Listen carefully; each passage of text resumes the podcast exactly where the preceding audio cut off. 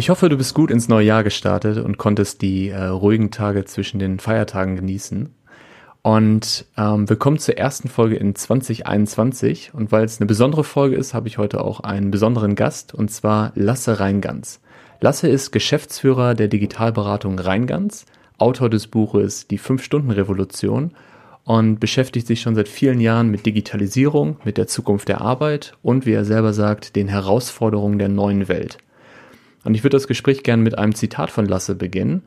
Die Ironie der Digitalisierung ist, dass der Mensch wieder in den Vordergrund rückt. Lasse, schön, dass du dir Zeit genommen hast. Ich freue mich, dass du dabei bist heute. Danke, Daniel, dass ich dabei sein darf. Ich freue mich auch. Lass uns mal äh, ganz, ganz easy reinstarten. Ähm, wie geht's dir gerade und, und gerade auch in dieser Situation, die wir alle erleben dürfen? Das ist ja direkt eine tiefe Frage. Ich bin also es ist ja gerade die erste Woche so nach den Weihnachtsferien und ich habe die Weihnachtsferien wie häufig so verbracht, dass ich die meiste Zeit vorm Kamin auf dem Sofa lag, weil mich das Jahr so geschafft hat. Ähm, ja. Ich meine, besonders das letzte Jahr war für uns alle, glaube ich, ausnahmslos in jedem Fall herausfordernd. Ähm, ja, und deswegen war ich total erschöpft. Ich war so erschöpft, ich habe echt gemerkt, es geht gar nichts mehr, außer mit der Familie sich einzukuscheln sozusagen und äh, so viel zu entspannen und lesen und Kaminfeuer begutachten, wie irgendwie geht. Und mhm. jetzt hat diese Woche das Arbeitsleben wieder angefangen, aber auch skurril, ne, mit Erweiterung des Shutdowns und so weiter. Ähm, ich bin noch immer total erschöpft. Ich bin immer noch so erschöpft. Ich freue mich darauf, dass irgendwann diese Erschöpfung vielleicht mal weniger wird, weil die Welt da draußen halt vielleicht wieder minimal normaler wird.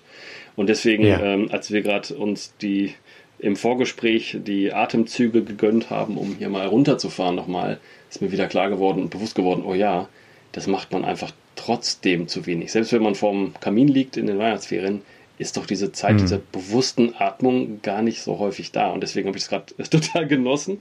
Und äh, ja, mir geht es grundsätzlich gut, aber ich bin total erschöpft. Ne? Ich bin total erschöpft und deswegen auch so ein bisschen antriebslos, weil diese Erschöpfung so, ich glaube, so tief sitzt.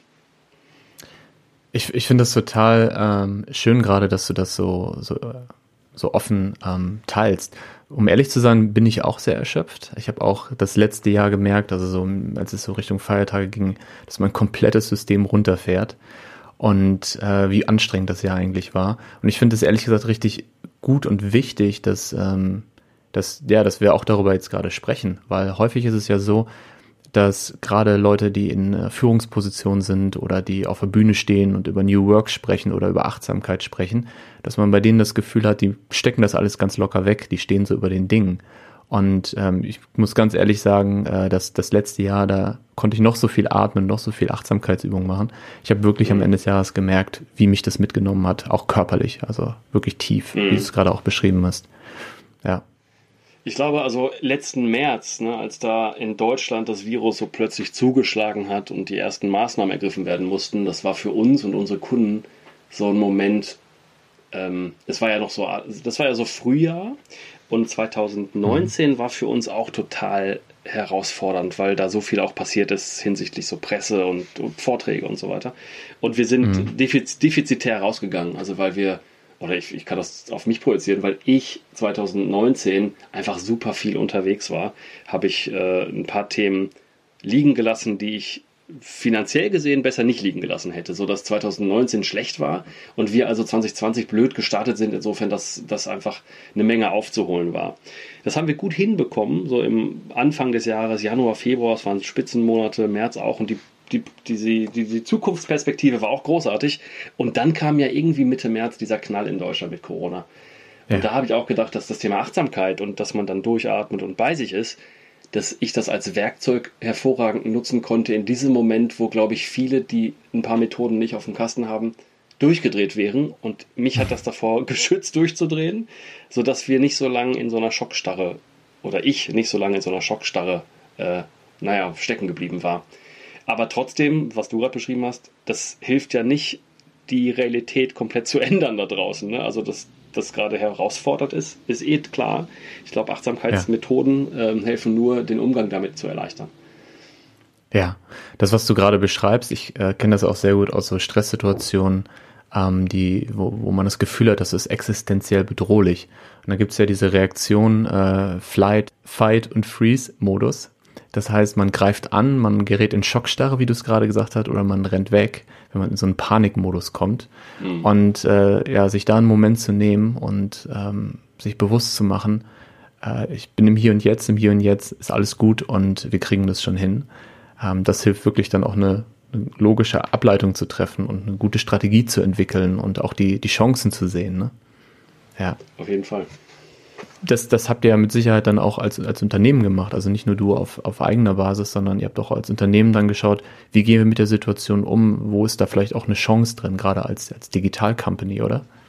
Total. Also das war erstmal so, oh Gott. Ähm, also uns sind an einem Tag sechsstellig Umsätze weggebrochen. Und bei so einem kleinen Team, ja. wie wir es sind, sechsstellig Umsatz heißt äh, ein bis zwei Monate Umsatz brechen dann weg. Und wenn man in ja. so einem Projektgeschäft ist, wir planen auch nicht langfristig, also Umsätze nicht, ne, weil unsere Kunden auch selber nicht langfristig planen, dass die vielleicht in drei Jahren irgendwie ihr E-Commerce auf links ziehen möchten. So dass das für uns, das hat uns komplett hart getroffen. Und das war ein krasser Schock. Und dann brauchte es ein paar Stunden, bis man sich davon kurz erholt, um dann zu gucken, wie geht man jetzt konstruktiv damit um. Und was wir getan haben, auch eben weil wir oder ich Methoden hatten oder haben, uns zu beruhigen und wieder einzufangen, wie gehen wir konstruktiv mhm. damit um und wie, was, was machen wir jetzt sinnvoll, damit wir halt nicht in Schock erstarren, sondern weiter voranschreiten. Und bei uns waren das natürlich, wir sind Digitalexperten. Ne? Wir haben natürlich dann geschaut, wo können wir unseren Kunden helfen, die dann natürlich damit auch uns helfen, weil die uns dafür bezahlen. Äh, und dann haben wir auch ganz schnell eben äh, naja, Business digitalisiert, wo es noch nicht ausreichend digitalisiert war, sodass auch unsere Kunden durch diesen Shutdown kommen konnten. Also das heißt also mhm. auf Deutsch Online-Shops bauen, wo es vielleicht noch keine Online-Shops gab oder irgendwelche Support-Strecken digitalisieren, die vorher analog funktioniert haben und so weiter und so fort. Und das war also, plötzlich wurde Geschäft ähm, aufgemacht, was vorher nicht gesehen wurde, was dann uns auch geholfen hat, durch die Krise gut durchzukommen und das Jahr auch jetzt äh, finanziell gut abzuschließen. Also wir hatten ein gutes Jahr. Genau. Das freut mich zu hören. Kannst du einmal durchatmen, oder? Ja, genau. Hast du gemerkt, ne? Habe ich auch selber so. Habe ich gemerkt. Puh. Mhm. Vielleicht, um unsere Hörerinnen und Hörer da, da abzuholen, äh, magst du kurz etwas zu Rheingans erzählen und ähm, zu, zu eurer Mission? Klar, also wir als Rheingans, wir haben uns 2017 habe ich den, äh, die Firma gegründet und habe uns erstmal Rheingans Digital Enabler genannt. So, mhm. Digital Enabler heißt, ich habe seit 20 Jahren im Digitalgeschäft Erfahrung gesammelt, habe Medienproduktion, Texttechnologie und Informatik studiert und habe eben ähm, mit meinem Team sozusagen Online-Shops gebaut, Portale entwickelt, konzipiert etc. pp.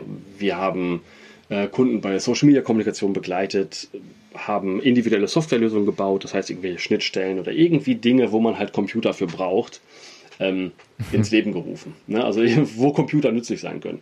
Ähm, ja, ich habe mich gerade gefragt, wo man heute keinen Computer mehr braucht. ja, Im Wald hoffentlich, beim Wandern, am Strand.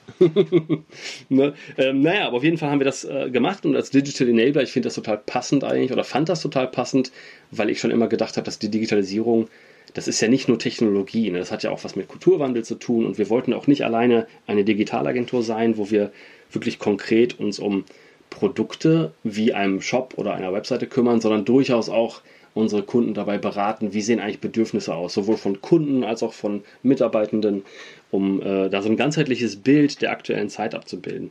Das wurde noch nie verstanden und wir haben gemerkt, dass sich ganz viele Unternehmen für uns interessiert haben, dann aber dachten oder uns so abgestempelt haben als Technologiebude. Und diese Technologiebude haben wir ja schon, den brauchen wir niemanden. Das heißt, die kamen gar nicht auf die Idee, durch uns beraten zu werden bei bestimmten Themen, weil mhm. die ja jemanden hatten, der deren Webseite gebaut hat. Und das führt dazu, dass wir uns letztes Jahr im Oktober umbenannt haben, beziehungsweise einfach nur das Digital Enabler weggestrichen haben und bei Reingans geblieben sind, weil wir einfach, naja, weil wir gemerkt haben, dass wir immer wesentlich höher ansetzen in unserer Arbeit und Beratung und durchaus da vielleicht eine Webseite irgendwann mal bei rauskommen kann oder ein Online-Shop oder irgendeine Schnittstelle oder ein System, äh, ja.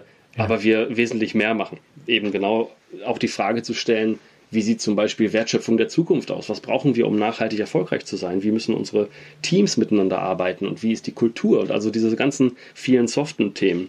Und das ist das, wo wir uns jetzt viel bewegen. Also ganz viel im Beratungskontext, wo durchaus mal ein Digitalprojekt bei rauskommt, ja. Ähm, das aber nicht mehr unser Hauptfokus ist in der Außendarstellung. Das heißt, wir sind eigentlich eine Strategie, Unternehmensberatung mit integriertem Team für digitale Lösungen, um das mal so irgendwie zu benennen. Sehr schön.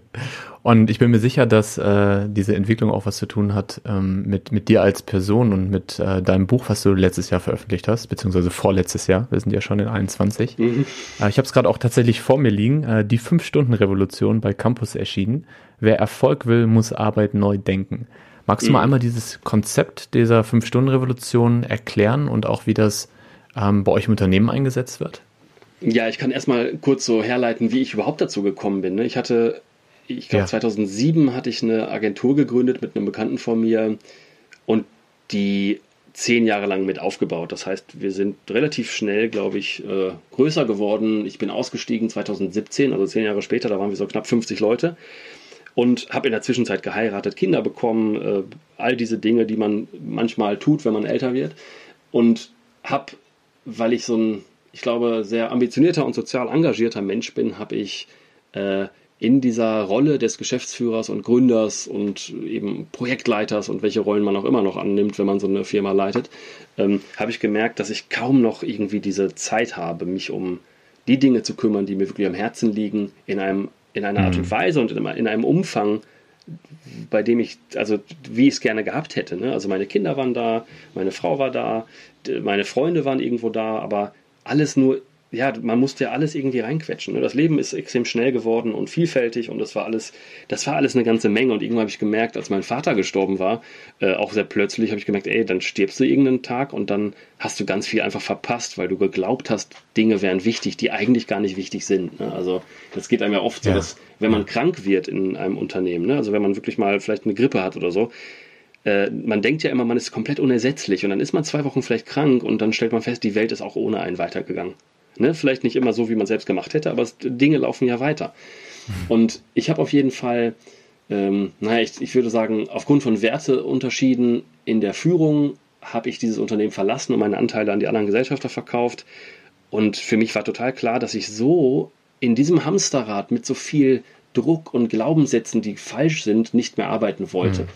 Und habe dann in meinem Garten gesessen 2017 und überlegt, wie kann man denn arbeiten? Was wird denn Sinn machen? Und was hat mich angetrieben? Und mich hat viel angetrieben, aber diese alte Art zu arbeiten und immer Profitmaximierung ist es zum Beispiel schon mal nicht. Und dann habe ich äh, mich da so ein bisschen mit, äh, naja, ich habe ein bisschen recherchiert, ich habe gesehen, was so eine New Work-Bewegung macht und tut und welche Menschen da was sagen. Und dann kam ich auf so ein Buch aus Amerika, die fünf Stunden, der Fünf-Stunden-Tag, und habe ähm, mhm.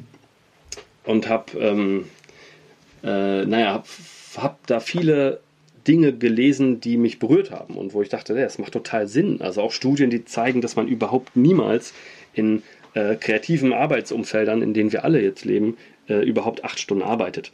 Naja, und dann habe ich äh, mich ein bisschen damit beschäftigt und mir irgendwie auch klar gemacht, äh, naja, dass man manchmal dieses Gefühl hat, das kennt vielleicht auch der ein oder andere Hörer, man sitzt im Büro, liest aber eigentlich Spiegel online, chattet mit Freunden auf WhatsApp, weil man entweder nicht mehr kann oder weil man sonst nie Zeit hätte, das zu tun. Ne? Oder man organisiert sich ja. den, den Werkstatttermin oder den Kinderarzttermin oder dies und jenes. Und ich habe das mir vorgenommen, dass wenn ich wieder in dieses Digital, äh, wenn ich wieder irgendwie digital unternehmerisch tätig werde, dass ich sowas mal versuchen möchte. Einfach mal äh, Arbeitsalltag anders zu strukturieren, Zusammenarbeit anders zu organisieren ähm, und habe dann die Chance gehabt, ein Unternehmen hier aus der Region zu übernehmen, eine Agentur mit zwölf Mitarbeitern damals. Ähm, und habe die sozusagen nach zwei Wochen, nachdem ich der neue Chef war, vor die Frage gestellt, ob die so ein Experiment mal mit mir machen würden oder könnten.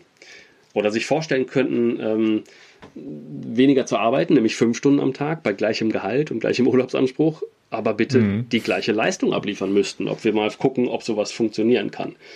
Und das war so die Idee wir haben das dann begonnen und erstmal geguckt und gefragt, ey, was heißt das denn eigentlich für unseren Alltag? Worauf müssen wir achten? Was sind vielleicht schon Prozesse und Themen, von denen jeder irgendwie in, in sich schon weiß, dass es anders besser wäre?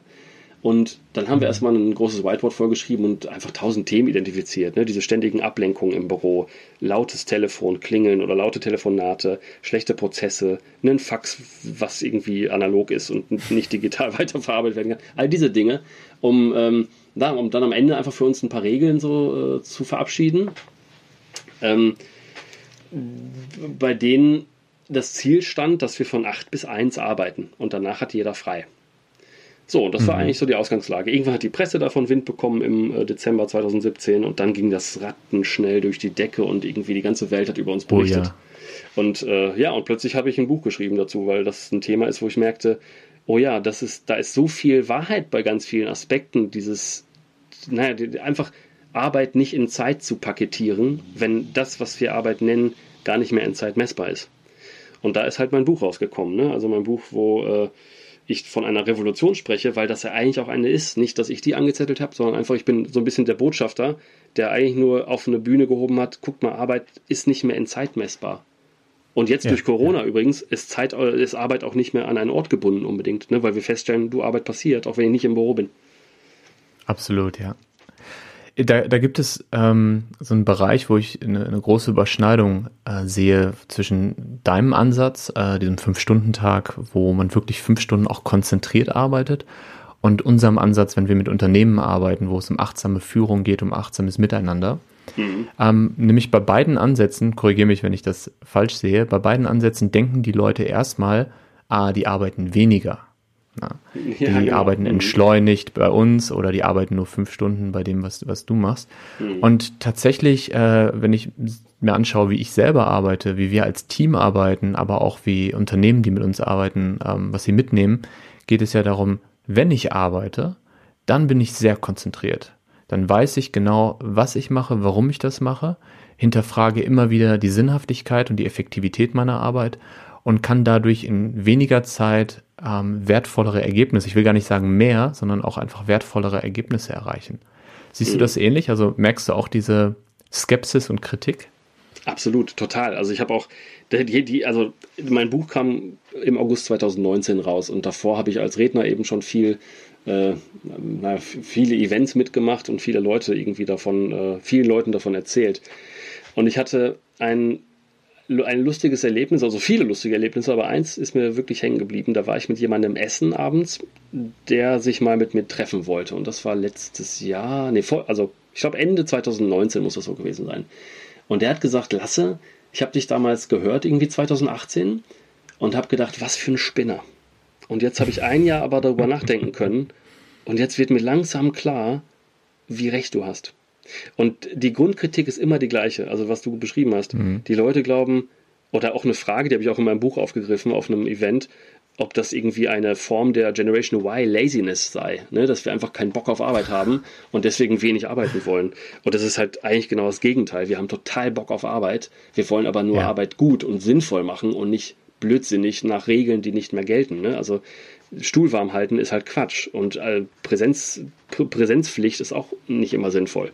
Und genau wie du das gerade beschrieben hast, wir wollen gar nicht weniger, wir wollen nur besser arbeiten. Und man muss halt, wenn man bestimmte Regeln hat in so einem Tag und sich vernünftig strukturiert oder sich einfach wirklich die Ruhe nimmt, morgens die Dinge zu priorisieren und zu strukturieren, dann kommt man auch ans gleiche äh, Ergebnis wie bei mhm. einem langen Tag, an dem man einfach manchmal in die falsche Richtung ganz schnell läuft weil man einfach nicht vorher sich eine Minute lang Gedanken gemacht hat, welche Richtung richtig wäre.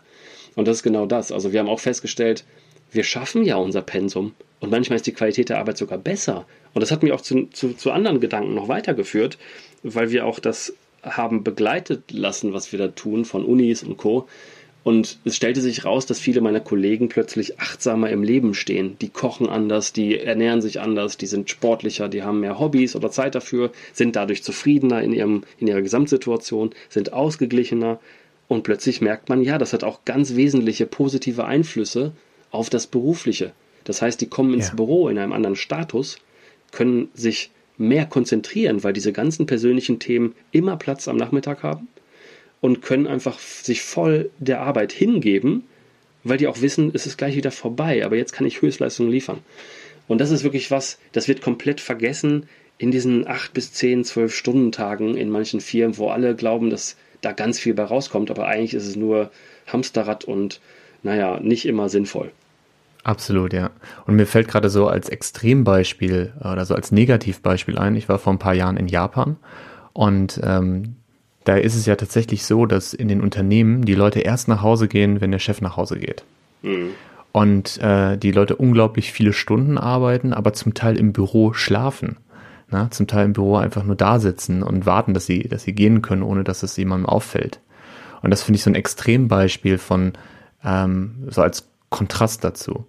Und was ich in vielen Unternehmen erlebt habe, ich nenne das so ein bisschen äh, CEO Procrastination, dass gerade die Geschäftsführer oder gerade die, die Personen in Leitung ähm, sich ihren Kalender volllegen mit Terminen, also wirklich von morgens bis abends volllegen, Call hier, äh, Call da, Meeting da, und äh, sich aber gar nicht wirklich damit beschäftigen, was ihre eigentliche Rolle ist. Und gar nicht wirklich hinterfragen, ist dieser Call jetzt zielführend? Brauche ich wirklich diesen Call? Aber dadurch, dass sie den ganzen Tag busy sind und den ganzen Tag von morgens bis abends arbeiten, ähm, wirken sie nach außen so, machen den Anschein nach außen, als würden sie einen ganz tollen und wichtigen Job machen. Mhm. Und äh, also da äh, merke ich es, wenn du das erzählst, da kriege ich eine Gänsehaut, weil ich da einfach auch so fest dran glaube. Mhm. Wenn man wirklich weiß, ähm, was man erreichen möchte und sich Zeit nimmt dafür, das zu strukturieren, sich ein Ziel zu setzen ähm, und zu gucken, was ist der beste Weg, um das Ziel zu erreichen, dann kann man einfach richtig viel schaffen in, in richtig wenig Zeit. Absolut. Ja, absolut. Das ist auch immer, das ist dieser alte Glaubenssatz, auch, dass der beste Mitarbeiter der ist, der als erstes kommt und als letzter geht. Ne? Oder dieses super ja. busy und ich bin total, ich schaffe so viel. Ja, alle schaffen ganz viel, aber erreichen halt nichts. Das ist auch oft so, dass man echt diese vollen Kalender und dann, äh, ja, ist es eigentlich genau, ist es, ist es schrecklich, aber wir sind da angekommen, dass das irgendwie mal zu einem Heldenmodell äh, hochgehievt wurde obwohl das eigentlich Quatsch ist. Wenn man ganz weit ja. zurückgeht in der Zeit, dann haben auch früher die Leute, also im alten Rom oder sonst wie, okay, da gab es auch Sklaven und so weiter, das ist auch ganz schrecklich, aber grundsätzlich haben, ähm, haben da Leute, glaube ich, viel weniger gearbeitet. Und das hatte nichts damit, also die haben einfach, glaube ich, sinnhafter gearbeitet, dass sie das, was wirklich wichtig ist, erreicht haben, aber den, den Rest haben sie halt auf dem Sofa gelegen und Trauben gegessen. Ja, und ich glaube, das ist jetzt einfach dieses nach außen wirken das ist irgendwie eine komische Geschichte, die da erzählt wird. Und das ist durch mein Buch natürlich, weil ich ja Unternehmer bin, hat das mhm. wirklich Resonanz erzeugt, ne? weil die Leute irgendwie nicht glauben konnten, dass dann ein Unternehmer echt sagt, ey, wir arbeiten fünf Stunden. Das hatte auch, es, es kam jemand, es kam ein Manager der Deutschen Telekom, der wollte unbedingt mit mir äh, sich treffen. Also auch ein hochrangiger Manager der Telekom, der äh, die erste Frage war, ob wir uns duzen könnten, was ich sehr sympathisch fand. Die zweite Frage mhm. war, wie wir denn so so ehrlich sein können, der Welt zu sagen, dass wir nur fünf Stunden arbeiten. Er wisse ja, dass das alle nur so tun.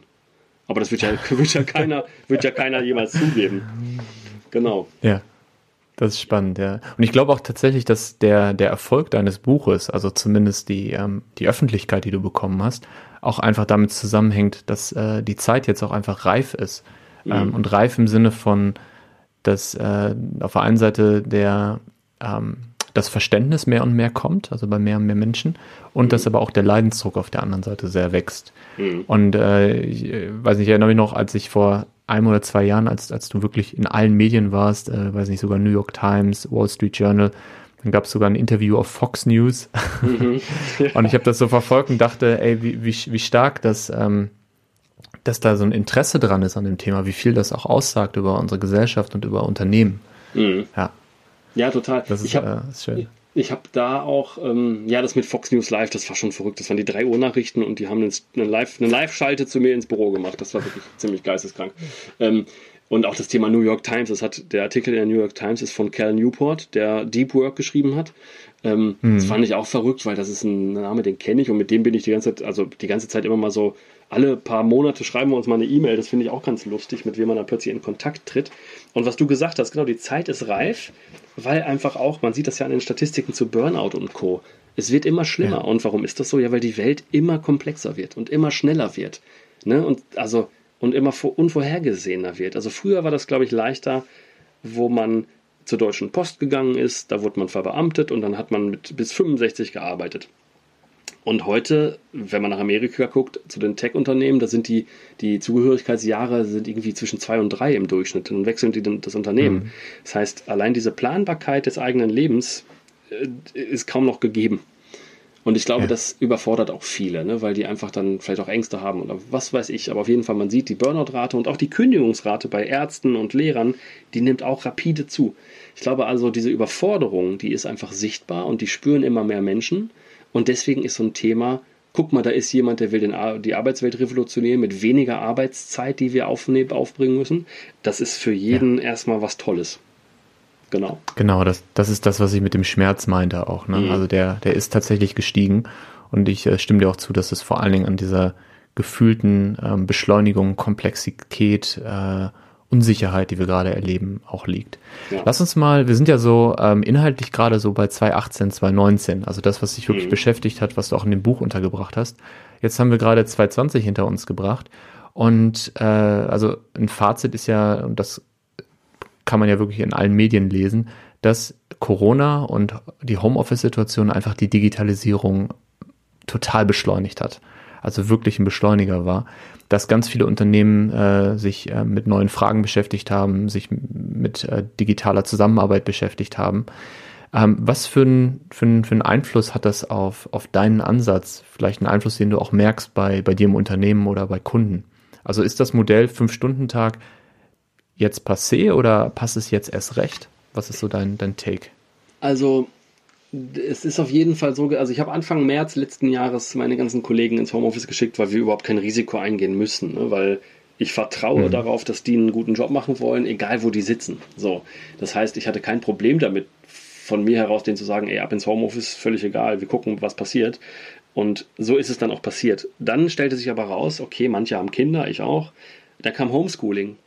Und überhaupt mhm. zu Hause arbeiten ist nicht für jeden das Optimum. Ne? Also du bist dann zu Hause und dieses alte Modell von wir arbeiten von 8 bis 1 kann dann nicht funktionieren, weil dann sind die Kinder da, die brauchen was, dann ist das, der Haushalt da oder die Ablenkung ist da und das ist dann schwierig. Wir haben dann irgendwann uns im Büro nochmal getroffen, ähm, im Sommer letzten Jahres oder im Frühsommer und haben uns darüber ausgetauscht und da haben manche gesagt, ja, es klappt halt so nicht und dann gibt es dann irgendwann Mittagessen, das muss vorbereitet werden und so weiter und so fort. Und da haben wir gesagt, okay, wir machen das jetzt mal so, dass jeder einfach arbeitet, wann und wie er möchte. Wir mhm. legen nur fest, dass wir von 12 bis 14 Uhr keine Termine machen. So. Und das war eine Sache, das war auch okay. Es stellt sich aber trotzdem so dar, dass dann im Herbst einige gesagt haben, ey, ich fühle so, ich fühle mich so, als würde ich immer da an der Arbeit stecken. Also werde ich einfach, weil es nicht so genau klar ja, ist. Ja.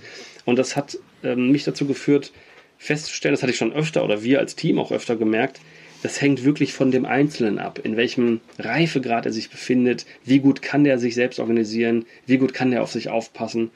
Ähm, und das ist eine Sache, also der 5-Stunden-Tag ist jetzt nicht passé. Ich sage, ey, ich will 5 Stunden Leistung haben, aber wann ihr die liefert, ist völlig euch überlassen. Aber das kann der eine besser als der andere.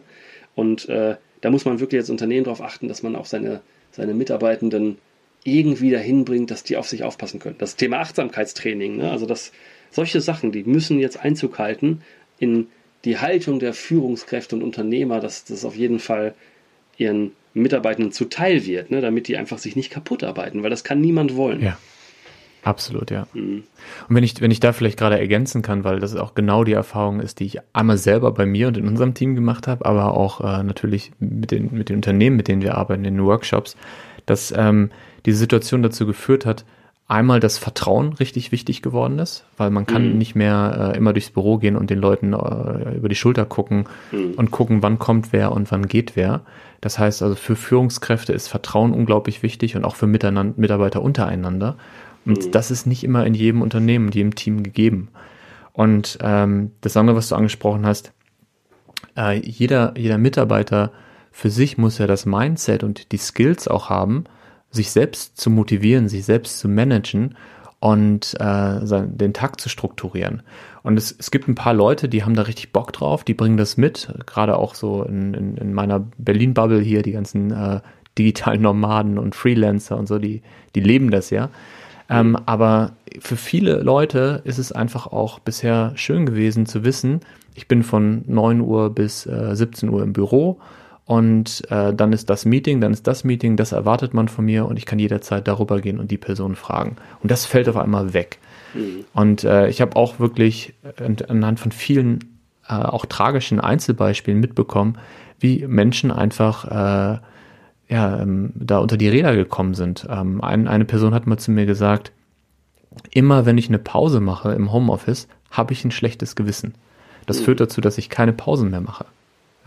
Mhm. Und deshalb, äh, das wollte ich gerne ergänzen zu dem, was du gerade gesagt hast, weil ähm, nee, es ist nicht so, dass die Leute einfach alle jetzt happy sind und im Homeoffice sitzen und zwischendurch äh, weil sie mit dem Hund spazieren gehen und alle glücklich sind. Das mag für ein paar zutreffen, mhm. aber für den Großteil der Menschen ist es wirklich eine herausfordernde Situation, weil sie die, das nicht mitbekommen haben oder weil sie die ähm, dafür nicht vorbereitet wurden. Ne? Mhm.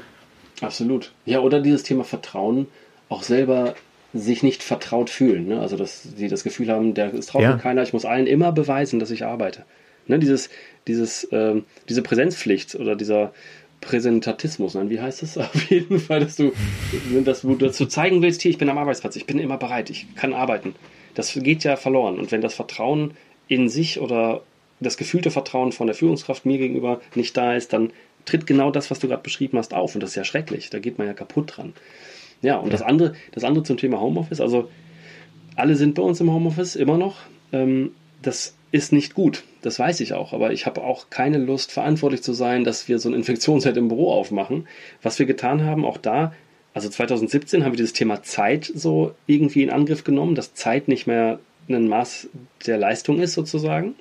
Was lustig mhm. ist, weil die Brand 1 das ja auch 2008, äh, glaube ich, schon mal auf dem Cover hatte und jetzt in der vorletzten Aufgabe auch, Ausgabe auch, dass die sagen, was ist eigentlich Leistung? Ne, weil Leistung ist nicht mehr die Stückzahl pro Stunde, weil das hat mit der kreativen Arbeit nichts mehr zu tun. Ähm, aber dann haben wir auf jeden Fall die Zeit so in Angriff genommen und jetzt, was im März passiert ist, nachdem ich alle ins Homeoffice gesteckt hatte, dass wir das Büro leer räumen. Wir haben alles rausgeschmissen, was wir da hatten, um uns die Frage zu stellen, wie muss denn eigentlich ein Arbeitsort aussehen, der zukunftskonform ist, ne? der sich mit der Art und Weise, wie wir einen Arbeitsplatz brauchen, verträgt. Und da haben wir erstmal alle Schreibtische, die ja in Reihe und Glied stehen, mhm. rausgeschmissen. Um ich erinnere mich an das Foto, ja. Ja, genau. Das, das, hat auch, das hat, ja, das hat auch wieder gut Presse gemacht, ne, weil das erstmal spannend ist für viele. Und das ist ja auch gerade die Diskussion, die jetzt, jetzt in vollem Gange ist. Was machen wir mit Büros? Ne, weil Homeoffice ist jetzt wirklich intensiv mal erlebt worden. Und viele sagen, ich will gar nicht mehr zurück ins Büro, aber auch viele sagen, ich will wieder ins Zurück. Und da muss man jetzt gucken, wohin will man zurück? Also bei uns das Team, es gibt ein paar Leute, die sagen, ich will endlich das Büro wieder haben. Und das verstehe ich auch, kann ich wirklich nachvollziehen. Zum einen, weil man den sozialen Kontakt dann wieder hat, aber auch, weil man dann nicht mehr zu Hause sitzen muss, wo man vielleicht, hm. naja, wo man vielleicht nicht mal einen ordentlichen Schreibtischstuhl hat oder wo man einfach vielleicht im Wohnzimmer sitzen muss und da wohnt man eventuell in einer WG oder mit einer Partnerin oder mit Kindern zusammen und Arbeit ist für die so nicht leistbar. So, und das ist eine Sache, diese Diskussion muss auch geführt werden. Und wir sind da gerade im Prozess, ähm, auch mit Beratung, also mit Innenarchitektur und so weiter, um einen Ort zu schaffen, der flexibel auf zukünftige Herausforderungen reagieren kann, der flexibel von uns nutzbar ist, weil wir machen manchmal Workshops, wir machen manchmal wirklich intensive Arbeit, wo man Software entwickelt und so weiter. Oder wir haben manchmal Videokonferenzen und so und so weiter. Ähm, da sind wir gerade im, im, im naja, im Prozess da auch Lösungen zu finden. Einmal für uns, aber auch für unser Beratungsgeschäft den Kunden gegenüber, die uns auch fragen, hier, wie machen wir es mit verschiedenen Zeiten, was Arbeitszeit angeht und wie machen wir es auch mit Nutzung von Immobilie. Genau, das hm. ist also auch ganz spannend. Irgendwie Absolut, werden ja. wir immer, irgendwie werden wir immer von solchen Themen angezogen, äh, wo, Wan wo, Wandel ist, wo man irgendwas machen muss. Und dann wandeln wir uns und, und lernen dabei ganz viel und dann äh, interessiert das irgendwie jemanden. Aber das finde ich auch spannend. Das ist einfach so, ich bin da auch so offen für. Also ich, ich finde es überhaupt nicht schlimm, immer in so einem Wandel zu sein, auch wenn es anstrengend ist. Ja, und ich, ich glaube tatsächlich, dass das äh, ein bisschen die Quintessenz deiner Arbeit auch ist. Ähm, weil es geht ja nicht darum, dass du jetzt vor zwei Jahren äh, dieses Fünf-Stunden-Modell für dich entdeckt hast und dass das jetzt die Lösung für alle Zeiten ist, mhm. sondern dass ähm, die, die Grundfrage aufgekommen ist, wie wollen wir eigentlich arbeiten? Und mhm. dass das eine Frage ist, die man sich auch immer wieder neu stellen muss. Also jetzt während Corona, nach Corona, aber in fünf Jahren auch nochmal. Mhm. Und ich glaube, dass diese Konstante in, in dem, was, was, was du machst, was ihr macht, auch einfach diese Offenheit ist für Veränderungen und auch diese Neugier und dieses Interesse, damit mhm. zu spielen und das auszuprobieren. Mhm. Absolut, total. Und das ja. ist auch so, manche haben uns gefragt, ihr seid ja jetzt so fünf Stunden Experten. Und da muss ich immer sagen, nein, wir sind gar nicht fünf Stunden Experten. Wir sind wirklich nur, wir haben Übungen in bestimmten Bereichen, Arbeitszeit zu hinterfragen. Aber wir lernen ja ständig neu und werfen auch vieles immer mal wieder über den Haufen, was eine Zeit lang gut funktioniert hat. Ne? Ich meine, das Thema Homeoffice in Corona, ja. das hat die ersten sechs bis zwölf Wochen top funktioniert. Weil alle wussten, ey, es ist jetzt einfach mal eine Herausforderung und das muss jetzt einfach mal so funktionieren und was brauchen wir jetzt und wie können wir es machen. Und plötzlich kommt aber so diese Homeoffice-Fatigue, ne? oder dieses, diese hm. Feststellung, ey, das geht so nicht, ich kann so nicht mehr arbeiten, die Decke fällt mir auf den Kopf, irgendwie habe ich nur noch Stress zu Hause, es geht nicht. Und da muss man halt wieder anpassen. Da muss man auch diesem, diesem individuellen Empfinden Raum geben und das, naja, das annehmen, dass das so ist und schauen, wie gehen wir jetzt damit um. Und das muss man auf einer sehr individuellen Ebene machen. Das ist auch so eine Sache, das Zitat, was du von mir gesagt hast, ne, dass die Ironie der Digitalisierung ist, dass der Mensch wieder in den Vordergrund oder in den Mittelpunkt rückt. Das ist genau das. Man muss sich um die einzelnen Menschen kümmern und interessiert mhm. daran sein. Ne? Also man muss wirklich ein ehrliches menschliches Interesse haben. Und nur dann kann man, glaube ich, als Unternehmen auch nachhaltig erfolgreich sein, wenn man das in der Unternehmenskultur verankert. Und dass man wirklich guckt, okay, dem geht es schlecht, wir müssen dafür eine Lösung finden. Und dass man dann halt das Büro auch entsprechend vielleicht umbaut, dass die, die im Büro arbeiten wollen, da ihre festen Plätze haben und die, die es nicht mhm. müssen, vielleicht mobile Plätze haben oder auch gar keinen Platz oder lieber auf den Bahamas arbeiten wollen. Da muss man auch gucken, wie kriegt man das denn integriert. Also, also dieses von oben herab Regeln aufsetzen, die, die einfach nicht stimmig sind, das ist, glaube ich, ein Relikt aus der Industrialisierung, wo, wo wir jetzt dran rütteln müssen, weil das dazu führt, dass Unternehmen erfolgreicher sein werden. Ja. Und das, was du gerade ansprichst, das ist ja als, als Hybridmodell gerade in der Diskussion. Und dann gibt es ja Unternehmen wie in Twitter zum Beispiel, die gesagt haben, Homeoffice forever. Also jeder, der ähm, diesen Job das auch ermöglicht oder möglich macht, mhm. Ähm, darf bei Twitter lebenslang äh, Homeoffice machen. Ähm, aber gleichzeitig betonen, betonen alle auch, dass es auch wichtig ist, einen Raum zu haben, wo man sich trifft, gerade wenn man kreativ arbeitet. Mhm. Ähm, dass es die Möglichkeit geben muss, dass man sich lokal irgendwo trifft. Das heißt, du siehst es auch so ein bisschen die Zukunft für euch als Team, ähm, dass ihr jetzt, weiß nicht, ein Jahr vorgespult, Corona ist im Griff, äh, ihr könnt wieder jeden Tag ins Büro gehen, dass es dann einmal Homeoffice gibt, dann gibt es Büro und dann gibt es aber auch die Möglichkeit, vielleicht remote zu arbeiten. Ne? Auf jeden Fall. Ich glaube, das muss irgendwie so abgebildet werden können. Also ich habe ja in dem Workshop im Sommer letztes Jahr mit dem Team haben wir so darüber diskutiert, wie das so wäre, wenn und für wen ist denn das so und wer hätte das denn wie gerne. Und es gibt manche, die würden, die sagen tatsächlich, fünf Tage Homeoffice ist für mich super. Ich will gar nicht ins Büro fahren. Ich spare mir so viel Stress. Ich kann dann hier zu Hause sein, wenn Kinder irgendwie unvorhergesehenerweise aus der Schule kommen oder sonst was. Und manche andere mhm. sagen, ich bin mindestens vier Tage im Büro. Und ich glaube, was wir jetzt auch über die letzten zehn Monate festgestellt haben, die ganze Zeit remote ist eine Herausforderung an Firmenkultur, ne, weil man verliert Bindung zueinander, zum Unternehmen. Es sei denn, du hast so eine Monstervision, dass du die Welt rettest, weil du den Ozean vom Plastikmüll befreist, wo man auch wirklich weiß, jeden Tag, dafür stehe ich auf und arbeite. Das haben aber viele Unternehmen ja gar nicht. Ne, die haben einfach mhm. nicht so eine starke Vision, die halt so eine Bindung erzeugt. Und deswegen glaube ich, auch bei uns ist der Plan gewesen damals, wir werden einen Tag die Woche, wahrscheinlich so einen Mittwoch, sagen, komm, wir treffen uns alle im Büro damit wir uns mal wieder sehen, damit wir uns mal austauschen, damit man einfach mhm. ein bisschen wieder feststellt, mit wem man es zu tun hat.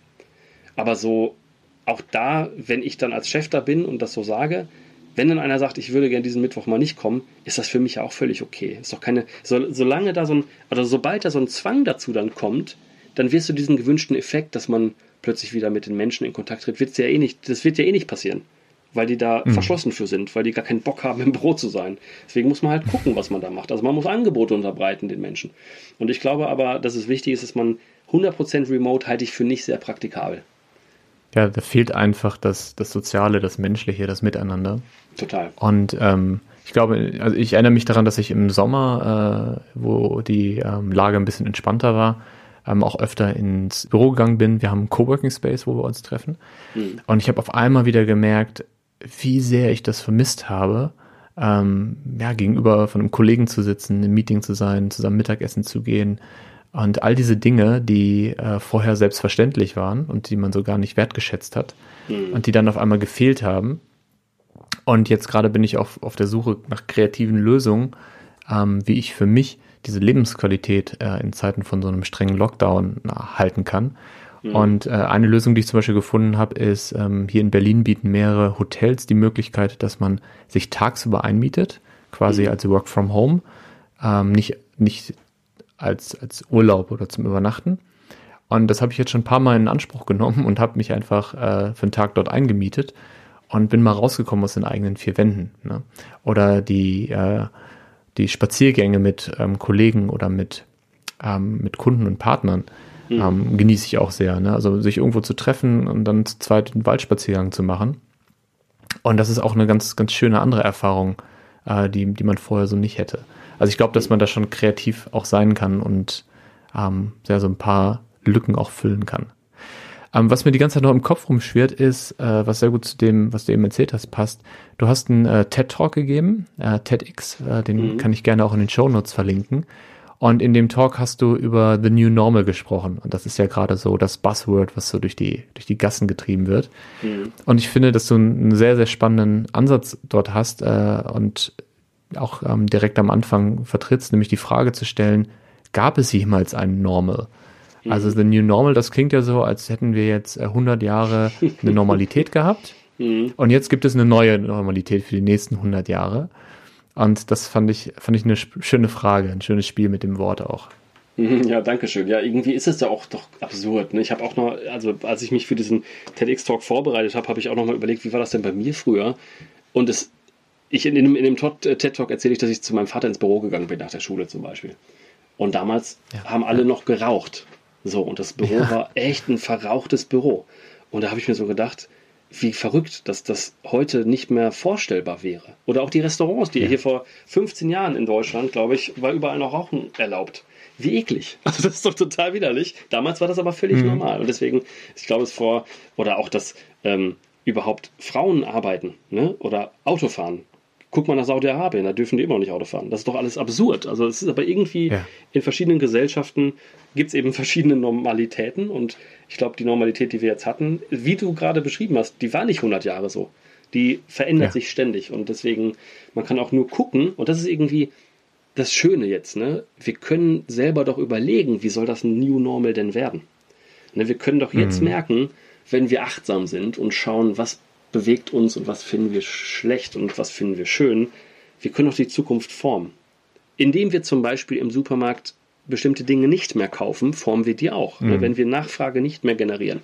Und wenn wir Parteien nicht wählen, die Dinge tun, die wir nicht wollen, oder für Dinge stehen, die wir nicht wollen, oder wenn wir kein Fleisch mehr von Tönnies kaufen, das sind so Sachen, wir können uns selbst, jeder Einzelne entscheiden, wie soll die Welt aussehen, die wir morgen haben wollen.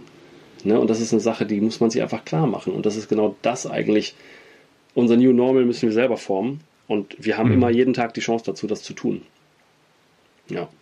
Sehr schön. Das, das wäre auch schon fast ein Abschlusssatz, so schön wie du das gerade formuliert hast. Den wiederholen wir gleich noch. Aber lass es. wir wiederholen den nochmal. Ja.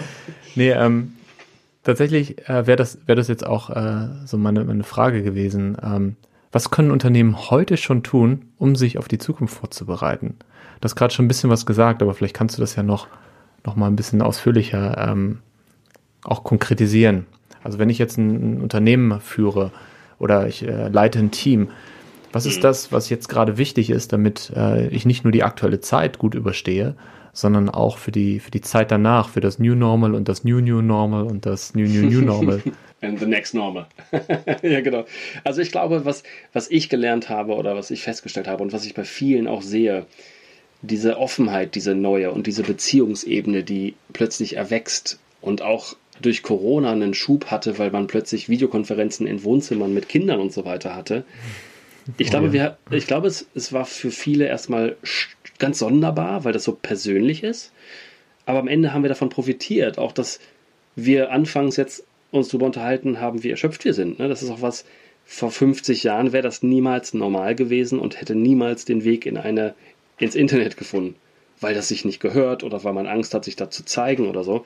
Und ich glaube, das ist eine Sache, wir sollten oder Unternehmen sollten diese Offenheit zulassen, diese Beziehungsebene möglich machen und Unternehmenslenker und Lenkerinnen, obwohl da eher, glaube ich, die mhm. Lenker von angesprochen werden und als die Lenkerinnen, sollten eventuell lernen, wenn das irgendwie geht, oder sich auf den Weg machen zu lernen oder auch vielleicht lernen wollen, wie eigentlich Beziehung funktionieren kann und dass die da sein darf im Unternehmen. Weil ich glaube, wenn ja. wir offen und ehrlich im Umgang sind oder werden, dann können wir davon nur profitieren. Und ich glaube, wenn man steif auf Glaubenssätzen basierend arbeitet und Regeln immer naja, befolgt oder Glaubenssätzen, wie zum Beispiel der Erste im Büro und der Letzte, das sind die, die Leistung bringen und der Rest ist blöd, ähm, mhm. dann sind wir so steif, dass wir uns nicht flexibel Neuem begegnen können, weißt du, dass man halt, man versteift sich so auf alte Regeln, die nicht mehr greifen und durch diese mhm. Steifheit mhm. ist man eben genau nicht mehr, Achtung, Buzzword, agil. Aber wir brauchen Agilität in so wilden Zeiten, die Agilität erfordern. Und ich glaube deswegen, ich glaube, der wichtigste Schritt ist, Wir müssen menschlicher werden. Ne? Wir müssen menschlicher werden und menschlich werden heißt, in Beziehungen gehen können, offen zu sein, Fehler zu haben oder Schwächen zu haben, auch Stärken zu haben. Aber das alles akzeptieren und mit in das Unternehmen tragen zu können und zu dürfen, das ist, glaube ich, eine Herausforderung und eine Aufgabe, die Unternehmen jetzt machen müssen, um nachhaltig erfolgreich sein zu können. Ich glaube, das ist Absolut. eine super schwierige Sache. Ne? Also man sagt irgendwie ja. auch, dass die schwierigste Reise die ist vom, vom Kopf ins Herz. Aber das ist, glaube ich, die, die wir jetzt gehen müssen, weil es ganz vielen gerade schlecht geht und ich glaube, die Zeit reif ist dafür, dass wir menschlicheren Umgang wiederfinden. Ja, ja, und ich äh, habe immer das Zitat von Albert Einstein im Kopf. Ähm, es ist schwieriger, äh, eine festgefahrene Meinung zu verändern, als ein Atom zu spalten. Ja, ja, und genau. Tatsächlich, ja, wir haben diese, ähm, diese Glaubenssätze, die haben wir alle seit unserer frühesten Kindheit gelernt. Die haben wir in unseren ersten Jahren im Berufsleben, die meisten zumindest, äh, erfahren. Ähm, für einige sind sie sogar zur Identität geworden, also dass sie sich wirklich dadurch definieren, dass sie eben einen vollen Kalender haben, dass sie ein eigenes Büro haben, äh, wo man die Tür zumachen kann. Mhm. Ähm, und jetzt ist es die Zeit, die Sachen halt zu hinterfragen und zu schauen, ähm, ja, ist es auch möglich, oder ist es auch möglich ohne diese Glaubenssätze oder ist es gerade möglich, ohne diese Glaubenssätze erfolgreich zu sein? Das ist eine, eine, spannende Reise und kann ich jeden Nutzer einladen, mhm. ähm, die, die zu gehen und mit viel Offenheit zu begleiten, äh, zu begegnen. Total. Ja. Lasse, was ich bei dir in den letzten Jahren beobachtet habe, ist, dass ähm, du erst so einen Fokus nur auf Unternehmen hattest, aber dass du auch, äh, vielleicht ist es eine Interpretation von meiner Seite, dich auch für die Veränderung der Gesellschaft sehr interessiert. Und das ist auch in diesem Gespräch jetzt ein, zwei Mal gefallen. Und ich habe auf deiner Webseite diesen schönen Satz gesehen, äh, die Herausforderungen der neuen Welt. Mhm. Und du hast ja auch eine, eine ähm, Sendung, so ein, YouTube-Format, Sparring Express, wo mhm. du auch mit, mit so Denkern und äh, ja, Changemakern äh, dich unterhältst. Und da geht es ja auch nicht nur um Unternehmen, sondern auch um, um die Gesellschaft als Ganzes. Habe ich das richtig interpretiert gesehen? Auf jeden Fall, auf jeden Fall. Also mir ist klar geworden, dass dieses Thema auch ange, also angefangen 2017 als Digitalagentur mit der Frage mit dem Fünf-Stunden-Tag zum Beispiel. Ne?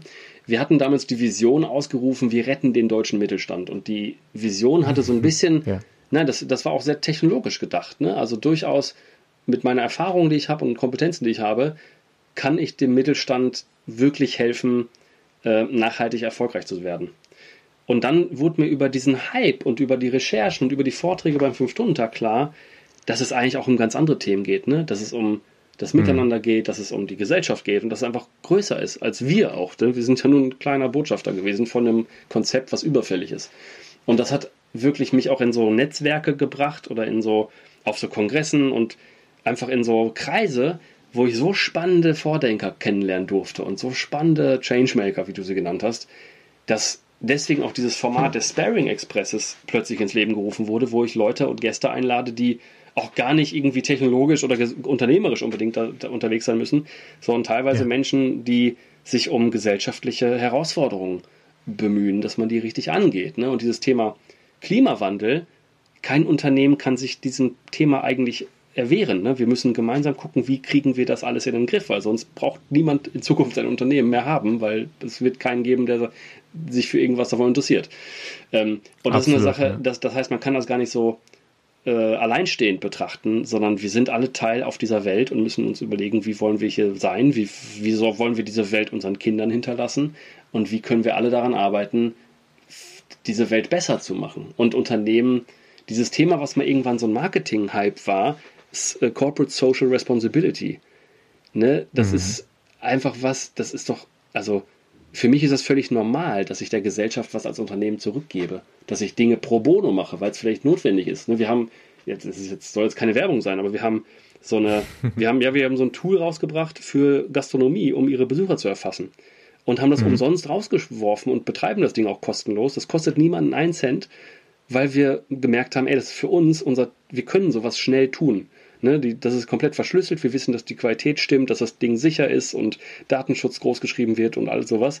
Wir haben es einfach rausgeworfen und verschenkt, weil wir wissen, dass Gastronomie ist am Arsch.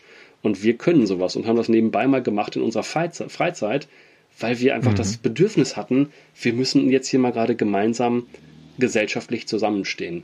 Und irgendwie ähm, ist daher meine Meinung, ja, es geht gar nicht immer nur um Mittelstand und so, da stecken immer Menschen hinter, da steckt immer eine Gesellschaft hinter und deswegen, deswegen ähm, hat sich der Fokus von mir auch ein bisschen weg von, ich rede nur mit Mittelstand, hin zu, ey, mhm. wir sind alle eine Gesellschaft und wir gucken, was gerade für Themen da sind, die vielleicht natürlich unternehmerisch auch relevant sind, aber grundsätzlich geht es halt eben um viel mehr als nur ein bisschen Arbeit. Ist ja auch eher alles, das verfließt und vermischt sich doch eher alles. Genau wie das Thema Work-Life-Balance nicht mehr so klar abgrenzbar ist, ist es ja eher so ein, so ein Blending von allem. Ne? Wenn es meinem Unternehmen ja. ganz toll ginge und hier der Gesellschaft aber am Abgrund ist und das alles in Schutt und Asche liegt, hat doch auch keiner was davon. Ne, das heißt, irgendwie äh, möchte ich hier sicher aus dem Haus gehen und sicher zur Arbeit kommen und arbeiten und sicher auch mich mit Freunden in Restaurants treffen können und alles soll schön sein und den Kindern soll es gut gehen und der Gesellschaft soll es gut gehen und äh, sozial Schwachen oder Schwächeren soll es gut gehen und so weiter und so fort. Also ne, das ist doch irgendwie, es bedingt sich alles immer gegenseitig und ich bin einfach neugierig und interessiert, wie kann man da insgesamt vielleicht eine Verbesserung her hervorrufen. Ja. ja. und darüber spreche ich eben in diesem Format, was du angesprochen hast, auf YouTube äh, mit verschiedenen Gästen. Da hatte ich jetzt leider ein paar Termine in den letzten drei Wochen, die alle ins Wasser geflogen sind. Da waren ganz tolle ähm, Namen, die ich äh, eingeladen habe, die auch tollerweise zugesagt haben. Aber äh, genau, darum geht es halt, da geht es ganz viel um Fragen, die vielleicht politisch oder gesellschaftlich sind und ganz weniger wahrscheinlich um Fragen, die nur wirtschaftlich für bestimmte Branchen interessant sind. Ja, es ist ein spannendes Format und ich habe mich natürlich persönlich sehr angesprochen gefühlt, weil du, du bist ja in Bielefeld, ähm, mhm. Stadt, in der ich auch ein paar Jahre gelebt habe und das Format findet im ähm, Sparrenexpress statt. Das heißt in einem, einem Zug, einer Tram, die äh, durch Bielefeld fährt und ähm, ja, die man sich mieten kann für Veranstaltungen und eine kleine Bar hat und so weiter. Mhm. Und du lädst dann deine Gäste ein, mit dir so eine Tour durch Bielefeld zu machen und interviewst sie dabei. Und äh, ja, das äh, hat mich sehr angesprochen, fand ich ein schönes Format. Ja, danke. Also wir finden es auch, ich muss auch immer ein bisschen schmunzeln. Wir haben das halt vom, vom Sparrenexpress. Ne? Wir haben hier die Sparrenburg in Bielefeld, das ist das Wahrzeichen. Und dieser, dieser Straßenbahn ja. heißt eben der Sparrenexpress. Und wir fanden es irgendwie lustig, dass wir den dann den Sparring Express taufen, wo man halt irgendwie jemanden hat als Gast und dann in so eine Art Sparring einsteigt, wo man halt sich gegenseitig ein bisschen interviewt. Genau, das ist äh, ja. Die erste Folge hatte ich ja Verena Pauster mit an Bord. Das war total spannend, weil die auch in ihrem Buch Das neue Land über so eine Utopie spricht, wie oder was muss konkret jetzt getan werden, um das Land zu verändern und dahin zu kriegen, wo es vielleicht besser wäre. Und Gero Hesse, mit dem spreche ich halt über Personal Branding, Employer Branding und genau die Themen, die auch wir wissen und über die wir jetzt auch gesprochen haben. Ne? Also Menschlichkeit im Unternehmen und so weiter und so fort. Genau, und so ein paar andere spannende Gäste habe ich auch auf der Liste. Ähm, dich äh, versuche ich auch noch äh, da, rein zu, da reinzuholen, Daniel. Also, da finden wir ich muss mal schauen. Mein, mein, Kalender ist so voll, Lasse. ja, genau.